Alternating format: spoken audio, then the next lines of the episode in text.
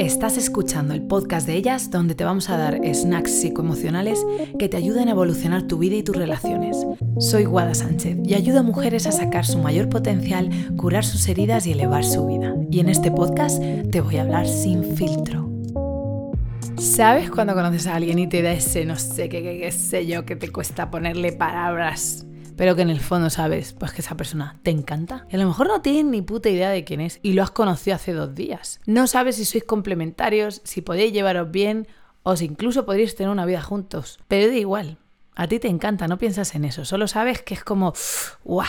Lo quiero ver otra vez. O la quiero ver otra vez. Pues hoy vamos a hablar de eso, del amor químico y cómo este no siempre aparece en un contexto de compatibilidad ni en un contexto sano. Lo primero que me gustaría que entendieras un poquito es sobre el enamoramiento, sobre el cerebro enamorado. El cerebro enamorado es un tema fascinante y además se ha estudiado muchísimo. Se ha estudiado que nuestros cerebros y sistemas nerviosos pasan por grandes cambios cuando nos estamos enchochando de alguien. Cuando te enamoras de alguien, tu cerebro cambia. El enamoramiento ha llegado a ser considerado como un trastorno mental transitorio. De hecho, se define como un trastorno emocional positivo de carácter transitorio que cursa con al menos tres de estos tres síntomas durante al menos los últimos seis meses y debido a la interacción con otra persona. Y entre ellos estos síntomas son impulsividad o hiperactividad, alteración perspectiva o trastorno atencional. Y tiene una duración media de 900 días. Es que esto a mí me flipa. O sea, no solo que está súper estudiado, sino que ha sido considerado por los manuales diagnósticos de los trastornos mentales como un trastorno mental porque hay suficientes cambios internos como para considerarlo así. Tiene síntomas fisiológicos como el tartamudeo, aumento del ritmo cardíaco, el insomnio o la pérdida de apetito. Y también viene con cambios a nivel de nuestras sustancias químicas. Aumenta la adrenalina, la dopamina, la oxitocina, que es la hormona conocida como la hormona del amor, la hormona de la confianza, la que aparece cuando abrazamos cuando somos madres, cuando damos de mamar y cuando estamos cerca de la persona que amamos. También aumenta el cortisol, las endorfinas, la serotonina. O sea, hay toda una serie de cambios, tanto hormonales como comportamentales, que suceden cuando estamos enchochándonos, nenas. ¿Y por qué suceden todos estos cambios? Todo nuestro sistema nervioso es heredado y evolucionó, está diseñado para ayudarnos a sobrevivir. Toda emoción, toda reacción que ha sobrevivido a los milenios de evolución está aquí porque nos ha funcionado de alguna manera.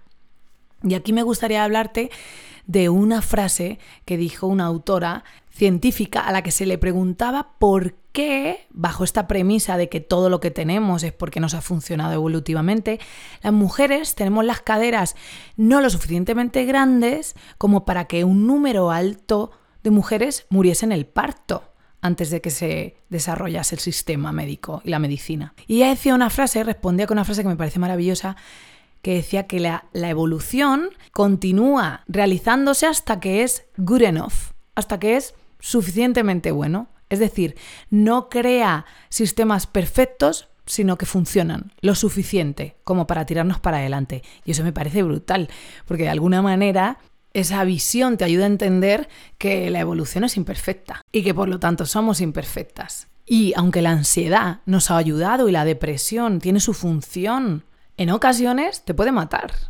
Puede acabar con el suicidio. Es decir, todo lo que hemos heredado es good enough, es lo suficientemente bueno para que nos tirara hacia adelante. Y era suficientemente bueno que el enamoramiento durara 900 días, para que tú te quedes preñada ¿eh? ¿Qué es lo que hay que hacer? Perpetuar la especie y luego ya, pues ya te apañas tú.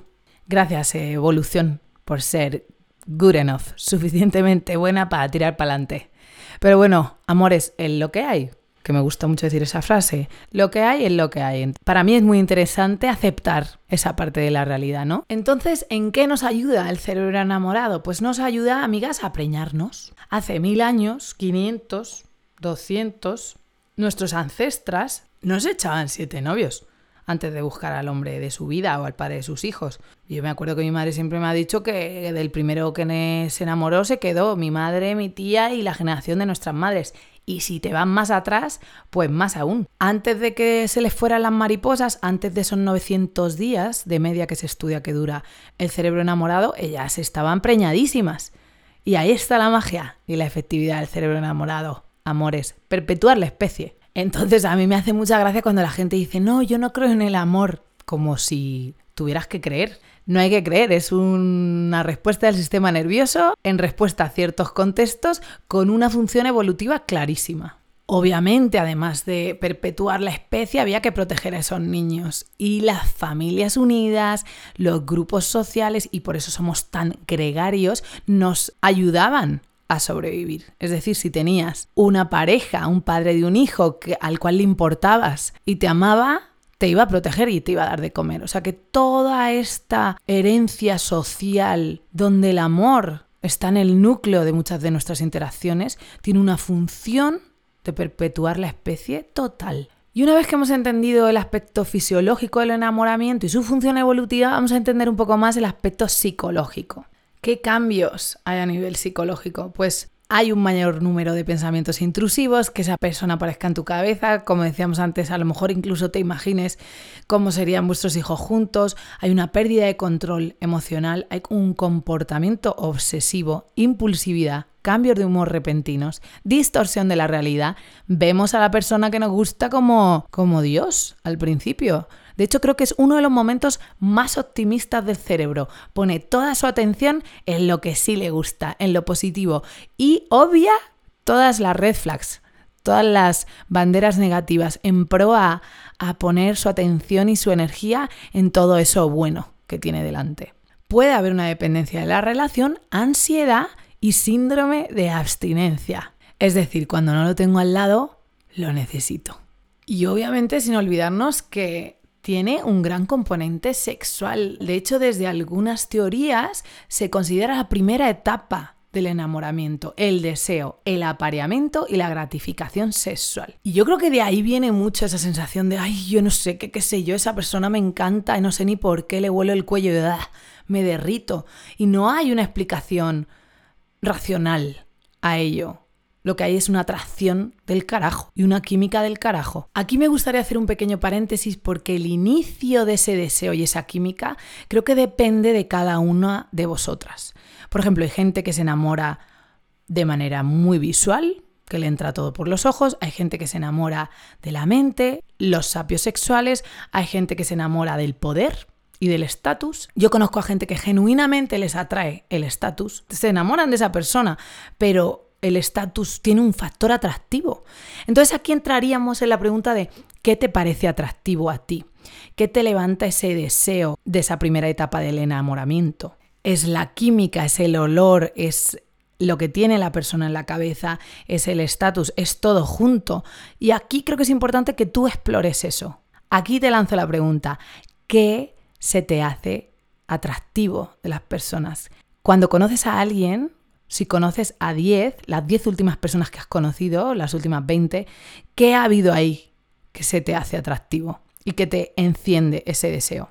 Esta pregunta es importante que la respondas, así que te animo a que hagas un poquito de reflexión de tus últimas relaciones y de tus patrones relacionales y que intentes sacar ese denominador común y que esto te ayude a entender qué te atrae, qué se te hace atractivo, qué alimenta tu deseo.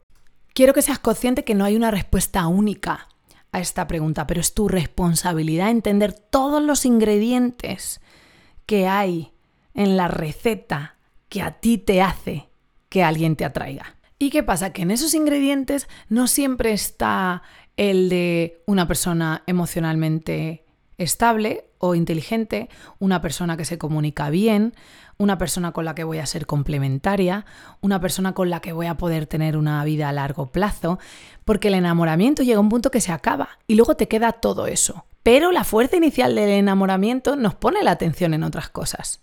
Entonces, de ahí el que a veces nos demos cuenta que nos hemos enamorado de alguien que fuera de ese amor no sería ni su amiga, Así que aquí tenemos dos temas distintos. Uno es enamorarse y otro es tener una relación a largo plazo con una persona. Y puede ser la mayor química y el fuegote y la pasión al inicio y luego la cosa no se puede sostener.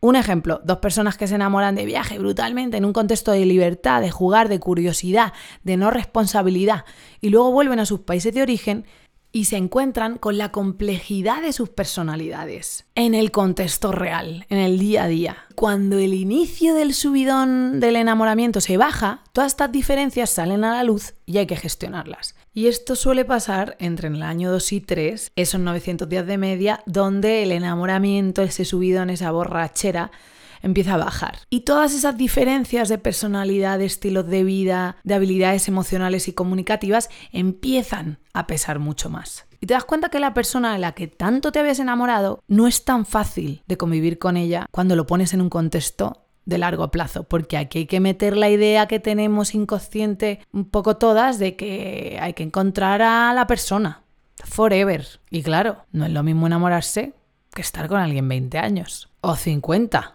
Y claro, para el momento que te das cuenta de que estás con alguien que no con el que no cuadras, pues ya había demasiadas cosas en juego. Y es que a lo mejor hay una vida en común, a lo mejor hay familia, a lo mejor hay mil amigos, a lo mejor hay una casa, una hipoteca. En la época de nuestras madres, que se casaban y se preñaban mucho antes, para el momento que se daban cuenta que estaban con alguien que no aguantaban, tenían tres hijos y se lo tuvieron que comer con patatas. Y piensa en tus tías y piensa en tu madre y cuántas madres se quedaron donde no querían. Afortunadamente las cosas ahora van más lentas y tenemos mayor perspectiva y podemos darnos cuenta antes de que toda la carne esté en el asador. Entonces, ¿qué es lo importante aquí? Que siendo conscientes que hay una parte de nuestro cuerpo y de nuestro cerebro que se va a enamorar de cómo huele un cuello, o de lo bonito que es un puto antebrazo, o de cómo te follan una noche, pero que después de tres o cuatro años ese amor va a disminuir y con lo que te vas a quedar es con las capacidades emocionales y con la personalidad de esa persona, pues que hay que empezar a tener todo esto en cuenta a priori. Por eso me gusta mucho hablar del amor químico y el amor elegido. El enamoramiento es una estrategia de nuestra especie para perpetuarla, que dura unos añitos porque le era suficiente pero luego te quedas con esa persona y con sus habilidades emocionales y con su estilo de vida y su personalidad y su manera de relacionarse. Y eso va a determinar la relación a largo plazo, en la que vas a pasar muchos años de tu vida y por ello le tienes que poner atención a todo esto desde el principio. Esas son las auténticas green flags, las banderitas verdes.